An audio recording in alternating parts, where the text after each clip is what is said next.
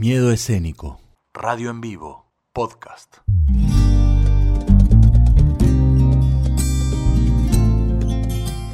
El periodista tricolor. Desde chiquito entendí que uno podía ser hincha de dos clubes, sin conflicto alguno. Más aún, con la ventaja de poder disfrutar la adrenalina del fútbol los sábados y los domingos. De poder leer sobre tu equipo los domingos y en el deportivo el lunes. Así me crié, copiándolo a mi viejo que me llevaba de muy pibejos e ingenieros a ver al tricolor.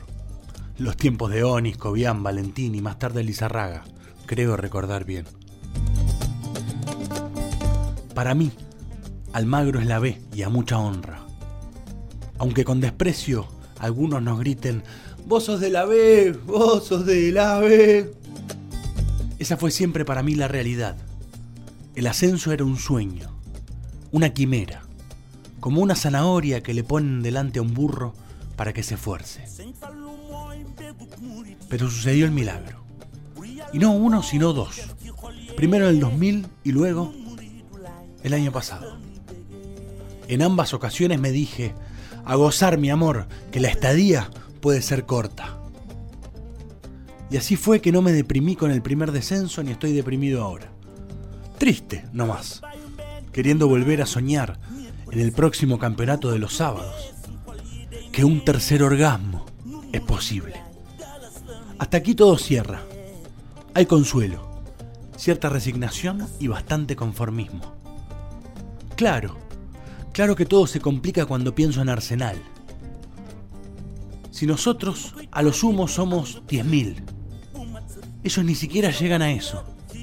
Mírenlos, hoy, pavoneándose como un grande entre los grandes. No seamos tontos de pensar que es porque lo tienen al padrino Julio seguramente hicieron las cosas mejor. Y por eso se merecen un orgasmo mucho más largo que el nuestro. O por qué no, una larga permanencia en primera.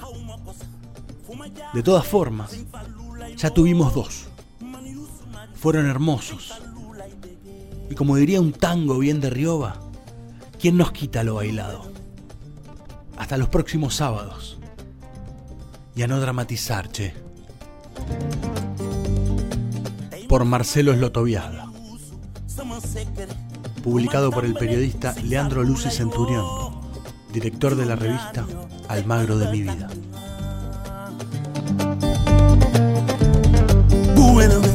Falleció una persona que ha sido referencia para nosotros en cuanto a la forma de hacer radio y en la forma de hacer periodismo con las disculpas y las distancias de eso. Haciendo radio podemos intentar parecernos en algún punto, haciendo periodismo hay mucha distancia.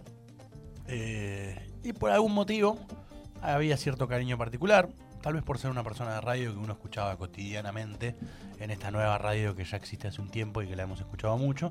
Y yo personalmente desde épocas de rock and pop y, del Plata y otras radios, ¿no? Sí, eh, a mí me pasó que cuando me uní a este programa, que no hace tanto, un año, un año y piquito, eh, me, me marcó mucho su programa y la forma en que a mí me gustaba eh, hacer radio, digamos, como eh, desde, claramente no como conductora ni mucho menos, pero sí como, como él organizaba a su equipo.